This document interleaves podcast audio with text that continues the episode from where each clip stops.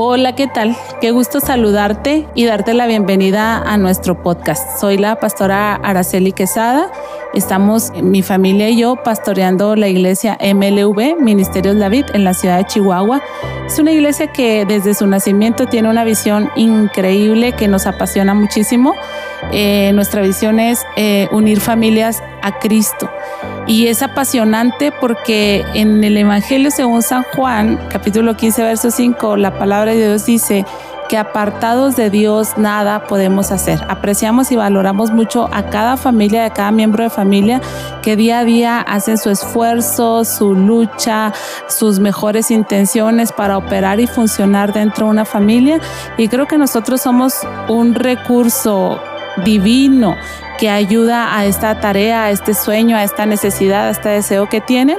Así es que estamos encantados de trasladar nuestras predicaciones que domingo a domingo compartimos a estas plataformas y ponerlas a tu alcance. Esperamos que sean de bendición. Ese es nuestro mejor y más grande deseo, que eh, las familias sean alcanzadas por Jesucristo nuestro Señor. Un gusto, ponte cómodo, escúchanos y estamos a tus órdenes. Es un gusto poder estar aquí en esta mañana con cada uno de ustedes y también con los que eh, nos están viendo en línea. Y miren, hermanos, no sé si alguna vez les platiqué que yendo a un diplomado bíblico, este, yo tenía un maestro de, de homilética y, y, él me puso un examen, bueno, no me acuerdo, no, sí, de homilética, y, y me puso un examen y era hacer una predicación y él nos daba eh, el tema, bueno, sí, sí era de exhortación, de consolación y todas esas cosas, y a mí me tocó exhortación. Y yo soy así, blandita, blandita, no digo nada, aguanto, o sea, así, ¿no? Y entonces cuando me tocó predicar eso, fue como que, pues arrepiéntanse, en el nombre de Jesús. o sea, yo me sentí así y cuando terminé mi examen me dijo el profe, me dijo mi maestro, lo hiciste muy bien, pero sí te faltó regañarlos un poquito más, regañarnos pues. Y hoy el Señor me dio una predicación de exhortación. Y miren, eh, me doy cuenta que entonces no es mi corazón y no soy yo la que les quiere hablar de esto, porque yo no soy así, sino que es el Señor. Y quiero que el Señor me dé su gracia para poder hablar de esto con, con gracia, con sabiduría y sobre todo, hermanos, que los confronte de la misma manera que me confrontó a mí, que podamos hacer cambios. Amén. Amén o no amén. Eh, le, voy a pedir que hagamos una oración donde esté en su lugar, ¿está bien? Eh, Señor, te damos muchas gracias porque tú has sido bueno con nosotros, Señor. Gracias porque podemos estar un domingo más aquí, Dios. Gracias porque eh, tú has sido tan bueno, Señor. Ruego a ti, Dios, que tú ministres a nuestros corazones acerca de esta palabra que hay en tu corazón, Dios. Dame la gracia, la sabiduría para comunicarla, Dios. Pero sobre todo, Señor, yo sé que tu palabra no vuelve vacía, Señor. Yo sé que tu palabra tiene poder, tiene peso. Por eso te ruego que haga lo que tenga que hacer en esta hora, Señor. En el nombre poderoso de Jesús. Amén. Si yo les preguntara a ustedes qué, metas tienen, qué clase de vida quisieran tener, yo estoy casi 100% segura de que ustedes me dirían que ustedes quieren tener una vida feliz, una vida plena. Eh, eh, hace poco atendí a una persona en consejería eh, y esa persona está yendo eh, por ayuda vocacional. Y entonces yo le pregunté, cuéntame, ¿tú qué metas tienes? ¿Qué, qué te quisiera, qué quisieras hacer? ¿Qué quisieras lograr? Y entonces me empezó a dar una lista de cosas este, muy padres, muy bonitas, formar una familia, estudiar, trabajar, tener todo lo que necesito, este, que no me falte nada, ser próspero, etcétera, etcétera, etcétera. Y al final de, toda la lista que hicimos, yo le dije, ok, ¿qué necesitas para alcanzar estas metas? Porque finalmente todos podemos decir, ay, yo quiero tener una vida color de rosa, bien padre, bien próspera, con mucho trabajo, con mucha bendición, etcétera, etcétera, etcétera. Ok, pero ¿qué necesitamos para esa vida próspera, para esa vida llena de trabajo, para esa vida feliz, por así decirlo? Y mientras estaba yo haciendo este sermón me di cuenta de que el Señor ya nos dio lo que Él nos tenía que dar. Ahora, no me malentiende, yo sé que el Señor nos sigue dando de sus bendiciones, de su gracia, de su misericordia, sigue haciendo milagros, sigue hablándonos a través del tiempo, pero lo que Él tenía que hacer por cada uno de nosotros ya lo hizo. Mandó a su Hijo para que muriera por nosotros en la cruz, para que resucitara, para que llevara nuestros pecados, nuestra maldad sobre, sobre su espalda, sobre Él, para que nosotros pudiéramos ser libres y para que pudiéramos gozar de esta vida de plenitud. Él ya hizo lo que le tocaba, dijo, ahí está, y hizo mucho. Ahí va mi Hijo y dijo, Jesús, yo no, a mí no me quitan la vida, yo la pongo, yo quiero ayudarles, yo quiero darles libertad. Y el domingo pasado lo celebrábamos, ¿verdad? La gran victoria de nuestro Señor Jesucristo en la cruz y el cambio de, de, vida que nos vino a dar a cada uno de nosotros. Pero de ahí a que nosotros tengamos una vida plena, feliz, ya depende de nosotros. Y le voy a decir por qué. En jueces 13, capítulo 13, versículo 3 al 5, voy a leer. Eh, habla acerca de la vida de Sansón. Aquí está relatando el nacimiento de Sansón. O le pongo en contexto, su mamá era estéril, no podía tener hijos eh, no nos dice cómo se llama, nada más nos dice que su esposo era Manoa. El ángel de Jehová se le aparece a esta mujer y le dice, vas a tener un hijo y le vas a llamar así y lo vas a cuidar así, vas a hacer esto porque él va a ser consagrado a Dios. ¿Qué significa que sea consagrado? Pues que sea rendido a Dios, que su vida sea dedicada a Dios.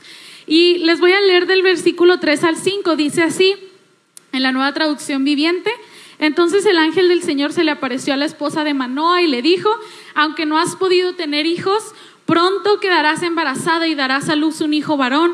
Así que ten cuidado, no debes beber vino ni ninguna otra bebida alcohólica, ni comer ninguno de los alimentos prohibidos.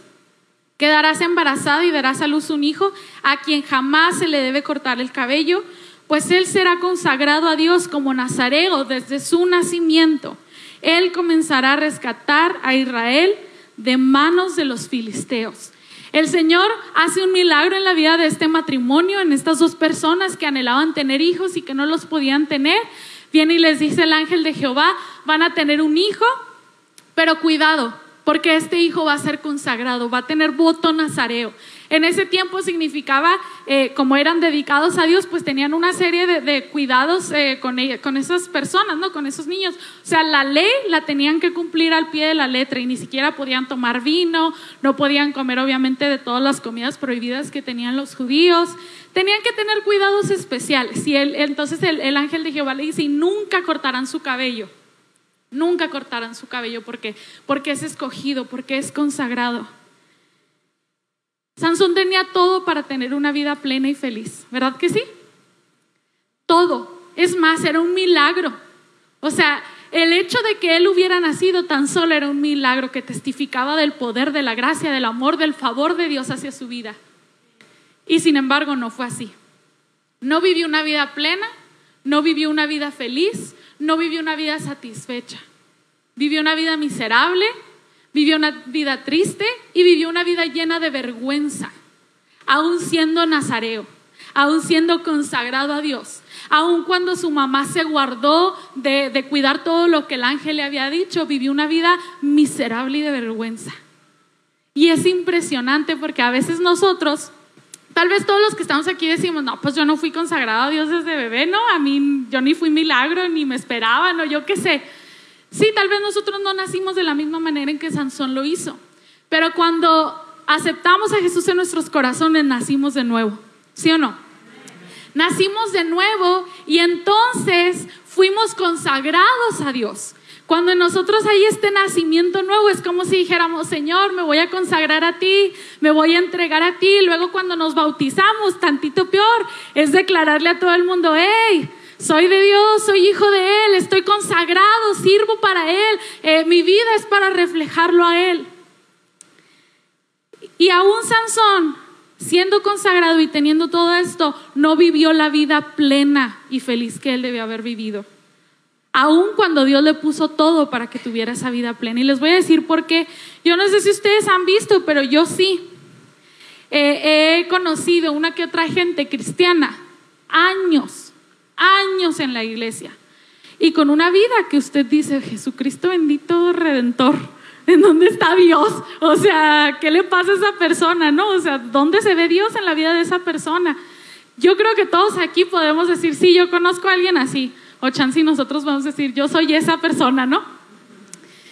Pero hay personas así que tienen toda la vida en el cristianismo, pero no tienen una vida plena, no tienen una vida feliz. Eh, y no, no estoy diciendo que es, es, enteramente su culpa, pero sí creo que mucho de eso es parte, en parte, las malas decisiones que han tomado. Muchísimo.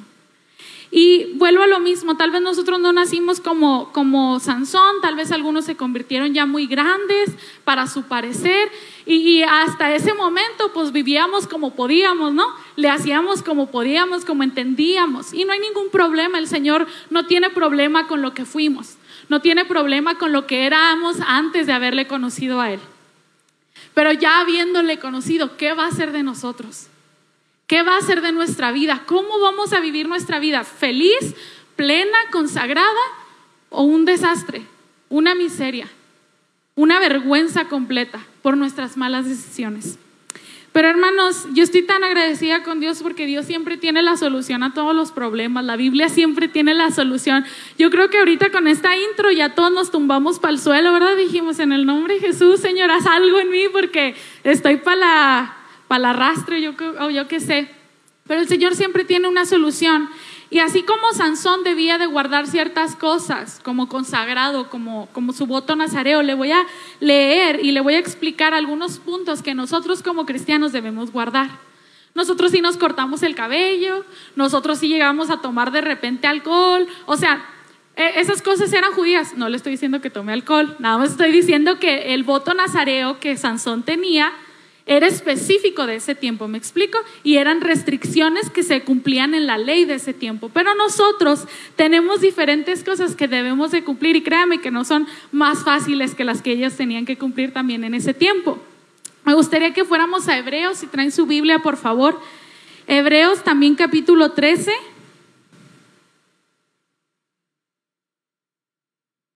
Permítanme tantito. Hebreos capítulo 13 del versículo 1 hasta el 21 voy a leer. Lo voy a leer así de corrido porque son varios dos puntos que quiero tocar. Entonces voy a leer así rápido, pero váyanme siguiendo con su vista.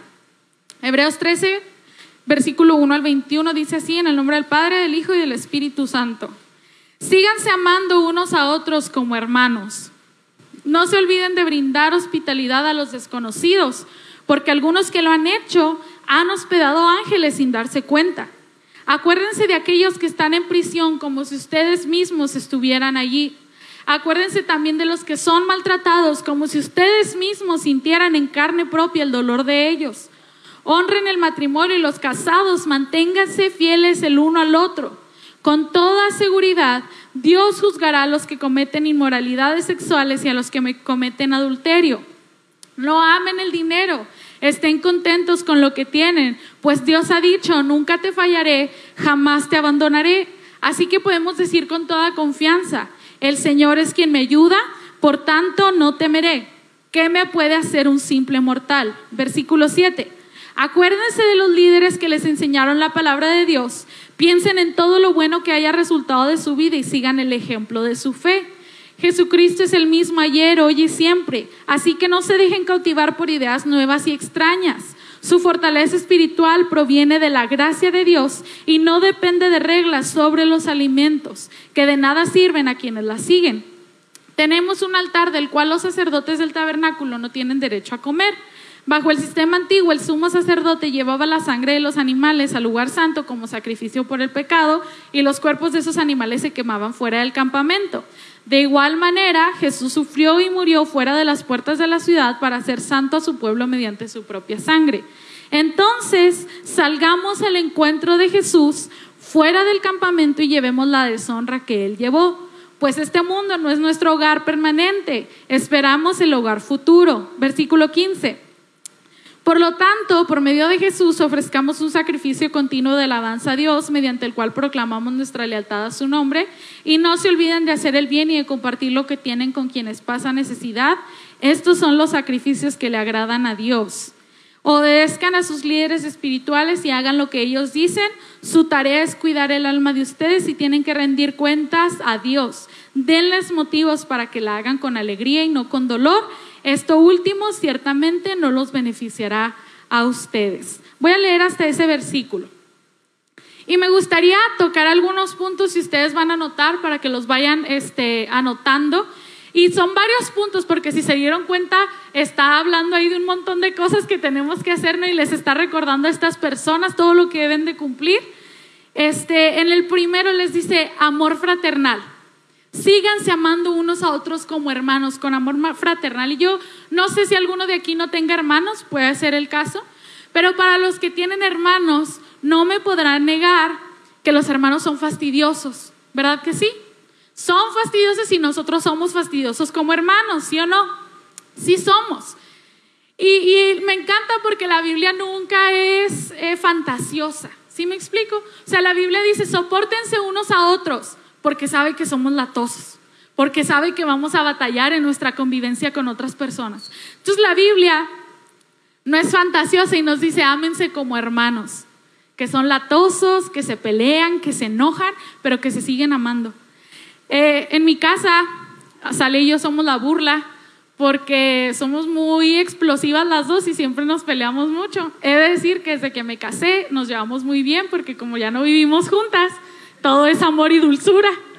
Eh, pero cuando estaba en la casa siempre nos agarrábamos así, que tú y que yo y que no sé qué. No lo haga, no lo recomiendo. Pero les daba mucha risa porque, por ejemplo, estaban nuestros cuartos enfrente el uno de la otra entonces ya yo me iba a mi cuarto bien enojada y a Sally se iba a su cuarto bien enojada y luego al ratito, oye, ¿ya escuchaste la canción de quién sabe qué? O ya viste el meme de quién sabe qué, ah, y que no sé qué. Isaac decía, qué latosas, o sea, se querían matar hace dos segundos y ahorita ya están con que jiji, jajaja. Bueno, así somos los hermanos. Y estos puntos, hermanos, que, que les quiero hablar es para que nos revisemos y para que digamos, ¿qué tanto estoy ofreciendo amor fraternal? ¿Qué tanto estoy siendo esto, esto y esto y aquello? Y le quiero pedir que ahorita se cuestione qué tanto amor fraternal está mostrando a las personas de aquí alrededor. Porque somos latosos, porque somos diferentes, porque a uno le gusta así, al otro le gusta sa. Pero no pasa nada porque seguimos siendo hermanos y tenemos que seguir amándonos y tenemos que seguir soportándonos los unos a los otros. Y el Señor dice, ámense como hermanos, ámense como, aunque se peleen, aunque se disgusten al ratito, reconcílense, pídanse perdón, porque finalmente todos hemos dañado, ¿verdad? Hace poco la, pastora estaba comentando y como que ha sido una conversación constante que nosotros no nos podemos poner de víctimas porque nosotros también hemos hecho daño. Y a veces eh, en este amor fraterno decimos, es que a mí me hicieron quién sabe qué. No, no, no, no, no te equivoques. Tú también hiciste, tú también hablaste, tú también lastimaste. Algunos conocen a Sally y saben que Sally es dura para hablar, es, es como dura, fría. Y también me conocen a mí y como les decía ahorita, yo eh, como que sí, como que no, pero también puedo ser muy grosera y lo soy. ¿Sí me explico? Y a veces hablábamos Sal y yo y ella me decía, es que todos piensan que tú no haces nada y eres bien grosera. Y yo le decía, o sea, yo tuve que llegar a decirle, sí soy muy grosera, también soy muy mala onda, igual que como ella, yo también. Y somos hermanas y nos tenemos que seguir amando. Entonces, hermanos, cada vez que le quiera dar el síndrome de víctima, Acuérdese que usted también lastima a otras personas, que usted también ha lastimado a sus hermanos, es más, hasta sin darse cuenta. Entonces, ámense unos a otros. Algunos dicen que el amor fraternal es el atributo más importante del cristiano. Nos tenemos que amar, hermanos, de aquí hasta el fin, hasta que el Señor venga por nosotros y dicen que no nos vamos a reconocer en el cielo, pues bueno, ya como quiera, ¿verdad? O allá, pues ni modo que nos vaya a faltar amor. El segundo punto en el versículo 2 es hospitalidad. Les dice, no te olvides de hospedar a gente porque algunos sin darse cuenta han hospedado a ángeles. Y hermanos, la hospitalidad abarca muchísimas cosas y les quiero decir que es un punto que se trabaja aquí en el, en el área de hospitalidad. Hay que ser hospitalarios, hay que recibirlos, hay que hacerlos sentirse en casa y sobre eso está trabajando Marlene, que es la líder y todos los que eh, le colaboran, procurando hospedar a las personas, aunque ustedes no se quedan a dormir aquí, pero sí haciéndolos sentir en casa cada vez que vienen. Incluso también en nuestras casas. Yo no sé si es cosa de hijos de pastor, andar recibiendo gente a lo largo de la vida. Me ha tocado platicar con otros hijos de pastor y siempre nos reímos porque siempre es la burla de que el que siempre compartía su cuarto, al que siempre lo mandaban a la sala. Es muy común que los pastores reciban gente en las casas por X, Y o Z razón. En nuestro caso así fue. Y siempre, hermanos, siempre, siempre, o sea, fueron años de gente en la casa, de gente en la casa, de gente en la casa. Y antes que, vivíamos en una casa más pequeña, pues era de papel o tijera. Al pobre Isaac siempre le tocaba prestar su cuarto porque nomás era él y a él lo podían mandar a donde fuera. Salí y yo ganábamos porque nos quedábamos las dos en nuestro cuarto. Pero necesitamos ser hospitalarios con las personas.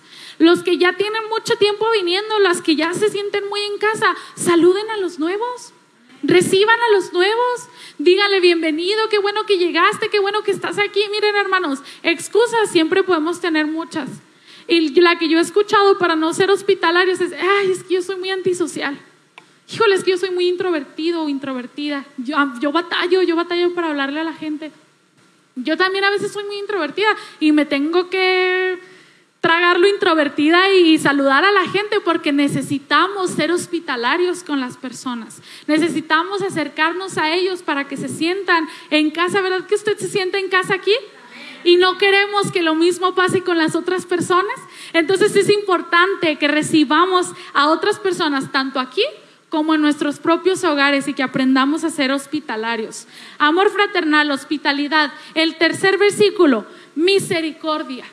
Dice, acuérdense de los que están encarcelados, como si ustedes mismos estuvieran encarcelados. Y acuérdense de los que son maltratados, como si ustedes mismos en carne propia estuvieran siendo maltratados. Yo creo, hermanos, que si alguien tiene que ser responsable por los maltratados, si alguien tiene que pensar en los maltratados, somos los hijos de Dios. Porque si no, ¿quién? Si alguien tiene que ser solidario, si alguien tiene que mostrar ayuda, si alguien tiene que ser, eh, ¿cómo se le llama esto? Empático, lo que sea, con personas que están en necesidad, necesitamos ser nosotros. En este contexto, eh, esta carta va dirigida a hombres y mujeres que estaban siendo perseguidos, que se habían convertido del judaísmo al cristianismo y que estaban siendo perseguidos por eso, y estaban siendo encarcelados y estaban siendo maltratados. Por eso Pablo les dice, acuérdense de los que encarcelaron. Oren por ellos, ayúdenlos, hagan cosas por ellos, por los que son maltratados. Y a mí me encanta, porque hay un salmo, no lo traigo escrito, pero hay un salmo que dice que Dios no se olvida de la necesidad de la viuda, del niño huérfano, de los que necesitan. Y me encanta porque le decía yo a mi mamá que, por ejemplo, con la pelea del feminismo, le digo, entiendo su, su coraje, su enojo, entiendo su, su, rabia. Y una vez lloraba y decía, señores, ¿qué, ¿qué podemos hacer? ¿Cómo le hacemos para disminuir los feminicidios? ¿Cómo le hacemos para, para que disminuya el maltrato hacia la mujer, hacia el hombre, el maltrato familiar? ¿Cómo le hacemos? Y leí ese salmo y me reconfortó tanto mi corazón porque dije, el Señor está pendiente y está al cuidado de las personas que necesitan. Pero también nosotros como hijos de Dios necesitamos estar al pendiente de esas personas. Dice Santiago que la religión pura y sin mácula es visitar a las viudas, ayudar a los huérfanos, estar cerca de las personas en necesidad. Si Dios ya ha mostrado misericordia a nosotros, yo creo que nosotros podemos mostrar misericordia a otras personas. Y la Biblia habla tantas cosas acerca de, ayudar a otros y de la misericordia. Y me encanta Mateo 25 del 35 al 36, se los voy a leer. Pues tuve hambre y me alimentaron. Tuve sed y me dieron de beber. Fui extranjero y me invitaron a su hogar. Estuve desnudo y me dieron ropa. Estuve enfermo y me cuidaron. Estuve en prisión y me visitaron. Y desde que yo estaba haciendo este sermón y que leí Hebreos 13, dije, yo en la vida me he propuesto visitar una cárcel, jamás. Y ahora dije, voy a tener que ver cómo le hago para visitar una cárcel o ver cómo, cómo podemos ayudar a esas personas que están en tanta necesidad. Y cuando nosotros ayudamos a estas personas, estamos ayudando al mismísimo Dios. Dice, tuve sed y me dieron de beber. O sea que yo no sé si usted le ha tocado yo no sé si usted tenga esa sensibilidad, pero de ver a una persona en la calle y ves a Dios en esa persona y dices, necesito ayudarle, le ves en los ojos la necesidad. Necesitamos ser misericordiosos. ¿Qué tan misericordiosos estamos siendo? ¿O nada más estamos pensando en lo que nosotros necesitamos? ¿O nada más estamos pensando en lo que nosotros batallamos, en lo que nosotros sufrimos? Yo no quiero emeritar su sufrimiento. Yo sé que debe de tener batallas. Yo también las tengo. Pero sí creo, hermanos, que a veces son problemas de primer mundo.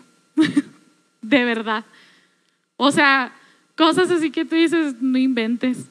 No sé si han visto un video, no sé de quién era, que se le fue una chancla en el agua y que estaba llorando, o sea, estaba grabando un video en internet y estaba diciendo que, que le habían pasado muchas cosas malas y se le cayó una racada y se le perdió una chancla y quién sé qué tanto. Y luego le ponen en burla a la gente, Dios le da sus peores batallas a sus mejores guerreros. De verdad, hermanos, a veces tenemos problemas bien primermundistas. A veces necesitamos quitar un poquito la mirada de lo que nos está pasando a nosotros para alcanzar a ver lo que están sufriendo otras personas. Así que hay que ser misericordiosos. La siguiente, honra. En el versículo 4 dice, honren el matrimonio y no cometan adulterio, fornicaciones, ni ninguna de estas cosas. Y le quiero hablar acerca de la honra. La honra, si estás en matrimonio, la honra es hacia tu pareja le, mereces, te merece, perdón, respeto, te merece eh, cuidado. Y si eres soltero, la honra te la debes a ti. La Biblia dice que cuando tú fornicas, estás pecando contra tu propio cuerpo. O sea, el mal no se lo estás haciendo a alguien, te lo estás haciendo a ti mismo. Entonces, hermanos, necesitamos honrarnos, honrar a nuestra pareja y honrarnos a nosotros mismos. Tal vez ya caímos en estos pecados, en el adulterio, en la fornicación. Tal vez ya lo hicimos. Pero a mí me encanta que el Señor es un Dios de restauración y que siempre podemos encontrar un nuevo día en Él. Por eso es que Él no viene y dice, a ver, adúltero, fornicario, que hiciste el mal. ¿Cómo le dijo a la mujer? Todos los que te iban a apedrear ya no están aquí, ¿dónde están? Yo tampoco te juzgo. Vete y no peques más. No lo vuelvas a hacer. Convierte tu vida, convierte tu corazón. Hay que honrar a nuestras parejas y hay que honrarnos a nosotros mismos. Hace poco platicamos de una persona que está cuidando a, su papá porque está enfermo y, ha de alguna manera descuidado su, su hogar. Y yo le decía a mi mamá, pues es que finalmente no tiene nada de malo andar cuidando a alguien, ¿verdad? O sea, no tiene nada de malo, a veces se necesita. Pero le digo, a mí me da mucho miedo que, que luego pase algo eh, con su pareja por estar en esto, ¿no? Ahora lo quiero decir con mucho cuidado. No estoy diciendo que no cuide a la persona que está enferma. Pero sí creo, hermanos, que a veces necesitamos, o sea, somos nosotros mismos los que descuidamos a nuestra pareja y casi, casi que los aventamos al pecado. No es justificación, no es decir que usted o el otro tuvo la culpa de que el otro fuera adúltero. No, no, no, no. Pero sí a veces descuidamos tanto a nuestras parejas que los orillamos a ese tipo de comportamientos. Cuando yo estaba en la escuela, un, maestro que nos hablaba de, terapia en matrimonios nos decía que, que las infidelidades siempre eran reclamos inconscientes hacia la pareja. Y vuelvo a lo mismo, no es justificación, no porque tu pareja te trate mal puedes decir, no, sí, ya me deschongué, hice lo que quise, no. Pero pues tienes que buscar solucionar estas situaciones para no caer en estas tentaciones y en estos pecados. Hermanos, cualquiera podemos caer. Somos vulnerables, somos humanos, tenemos problemas. Por eso la Biblia dice, sobre toda cosa guardada, guarda tu corazón. Necesitamos guardar nuestro corazón de no caer en este tipo de, de pecados.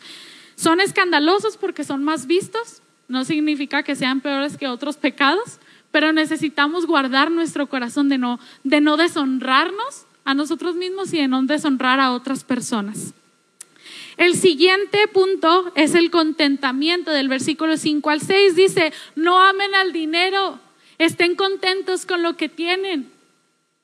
Hermanos, la Biblia dice claramente que el amor hacia el dinero es la raíz de todos los males. El dinero no es malo ni bueno.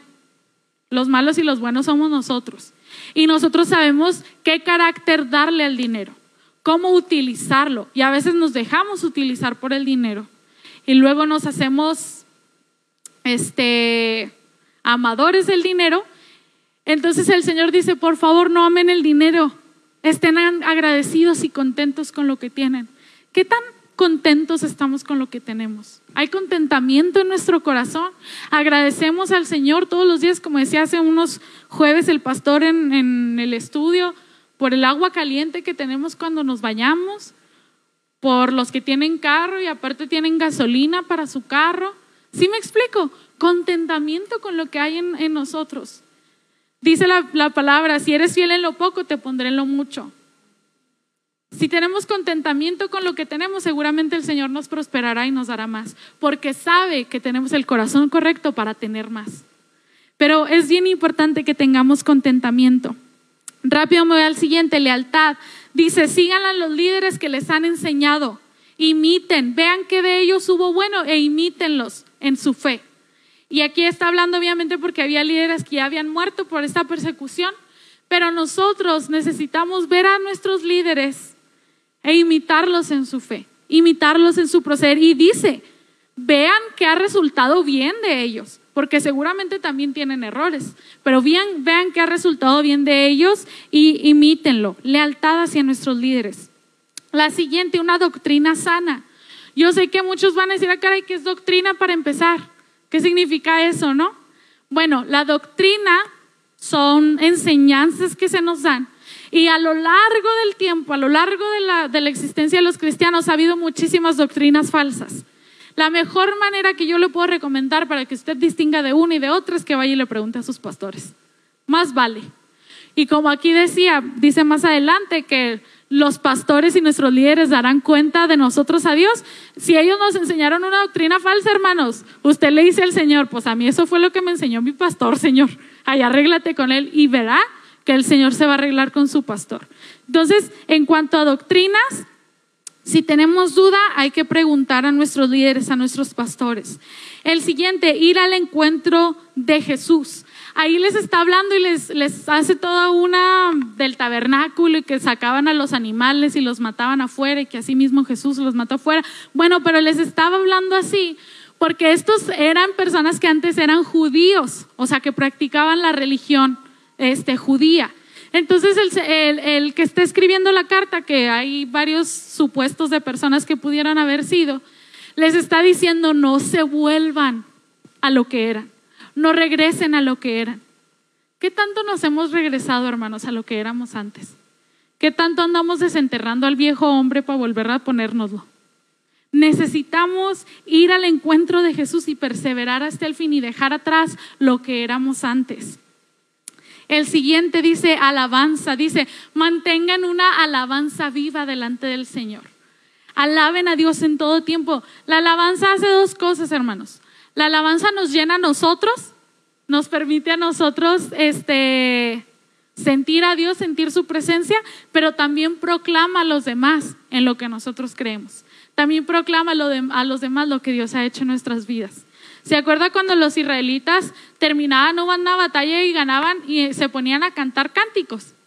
Cuando cruzaron el Mar Rojo y que se pusieron a cantar, que los carros del faraón se cayeron y se hundieron y que el Señor nos sacó, cuando el Señor hiciera volver la cautividad, esos son cantos que vienen de la Biblia, de, de los israelitas que los cantaban.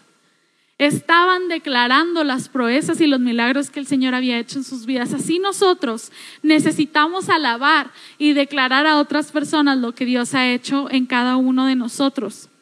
La siguiente, generosidad. En el versículo 16 dice, permítanme tantito. Y no se olviden de hacer el bien y de compartir ah, con quienes pasan necesidad parte de lo mismo de la misericordia.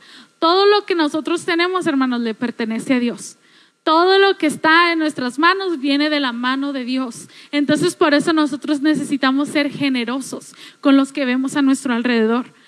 Rápidamente se lo digo, eh, nosotros creciendo, eh, lo que verbalizaban mis papás acerca de los bienes materiales que pudieran adquirir es, son para la iglesia o son para el, para el Señor, para lo que Él lo necesite.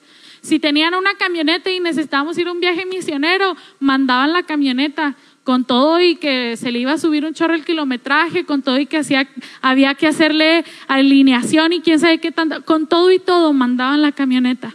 Que compraban esta cosa y ustedes lo verán, hermanos. Ahorita no porque estamos en este espacio, pero siempre que decoramos la iglesia, bailan las cosas. A veces las va a ver en la casa, a veces las va a ver aquí. ¿Sí me explico? Porque todo lo que ellos tienen, todo lo que ellos compran, todo lo que ellos pudieran poseer, está a la disposición de la iglesia, está a la disposición de Dios. Así nosotros tenemos que hacer, hermanos, que todo lo que tenemos esté a la disposición de Dios y de la iglesia y de quien lo necesite. Y el último, obediencia, versículo 17, dice, obedezcan a sus líderes espirituales y hagan lo que dicen. Su tarea es cuidar el alma de ustedes y tienen que rendir cuentas a Dios. Denles motivos para que lo hagan con alegría y no con dolor. ¿Cuántos le hemos causado dolor a nuestros líderes, hermanos? A nuestros líderes directos y a nuestros pastores. Infinidad de veces. Y aquí nos está diciendo, obedézcanlos. Y como les decía yo ahorita a ustedes, los que van a dar cuentas de cada uno de nosotros, hermanos, son ellos. Por eso se preocupan, por eso nos preguntan, por eso nos instan todo el tiempo, por eso nos corretean, por eso nos regañan, porque ellos van a dar cuentas delante de Dios. Y más vale que digan delante de Dios, Señor, hice todo lo que pude para que esta persona estuviera aquí, para que estuviera bien. Y me encanta que dice eh, que lo hagamos, que, que les demos motivos con alegría para que lo hagan. Para que lo hagan alegremente y no que les andemos causando puros dolores de cabeza. Yo sé que todos aquí somos autores por lo menos de un dolor de cabeza de la pastora y del pastor, por lo menos de un dolor de cabeza.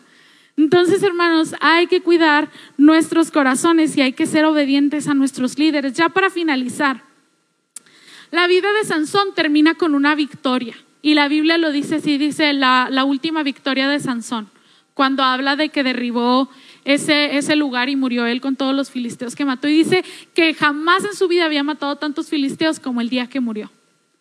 Y todos podemos decir, bueno, pues acabó bien, ganó la victoria, sí mató muchos filisteos, creo que hasta en Hebreos 11 sí lo mencionan como hombre de la fe. Sí, seguramente sí. Pero al costo de qué? Llegó a la victoria porque Dios es grande, porque Dios es bueno, porque Dios es misericordioso. Y miren, yo me atrevo a pensar que algunos íbamos a llegar al cielo, pero bien moretoneados, bien tropezados, bien descalabrados. Y no por Dios ni por el diablo, porque también somos bien buenos para echarles la culpa al diablo, por nuestras malas decisiones. Yo quiero llegar al cielo, pero no quiero llegar con una vida miserable y triste y horrible y lejos del propósito que Dios tenía para mí. Dios aprovechó a Sansón porque pues lo hizo para eso. Dice ahí, él iba a pelear con los filisteos y Dios lo usó. Seguramente, estoy segura. Y el Espíritu de Dios se posó sobre él varias veces. Pero mire, se casó primero con una mujer filistea, no con Dalila, primero se había casado con una. Y luego hizo un berrinche porque también le reveló un secreto y fue y le dijo, o sea, se tropezó dos veces con la misma piedra, hizo un berrinche y se fue. Entonces cuando vino, ahora sí estar con la mujer, le dijo el papá, híjola, pues es que yo ya la di, pues creí que la aborrecías. Aborreció a su primer mujer. Se acostaba con prostitutas, siendo juez de Israel, siendo el ungido, el consagrado, el que tenía voto nazareno se vuelve a casar con otra mujer filistea. Y esos son así, a grandes rasgos, los errores que tuvo Sansón. Y le fue mal, y la sufrió, y la batalló. Le sacaron los ojos.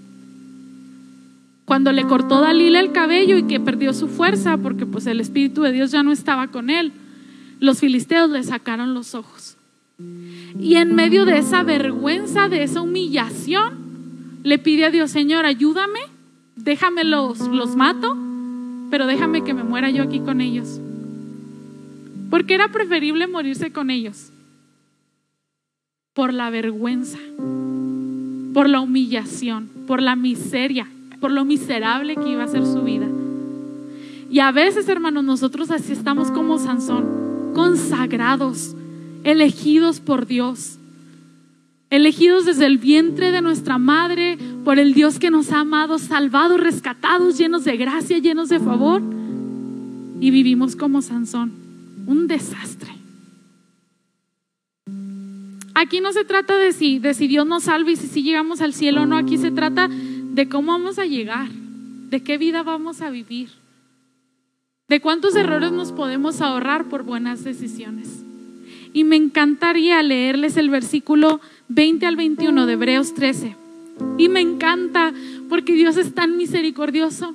Y dice, tienes que hacer esto, tienes que amar fraternalmente a tus hermanos, tienes que honrar tu matrimonio, tienes que honrarte a ti, tienes que ser misericordioso, tienes que ser generoso, tienes que obedecer a tus líderes, tienes que ser leal a ellos, tienes que seguirles, tienes que hacer esto, Y a veces nosotros nos abrumamos y decimos, Señor, no ando cumpliendo ni con el primero.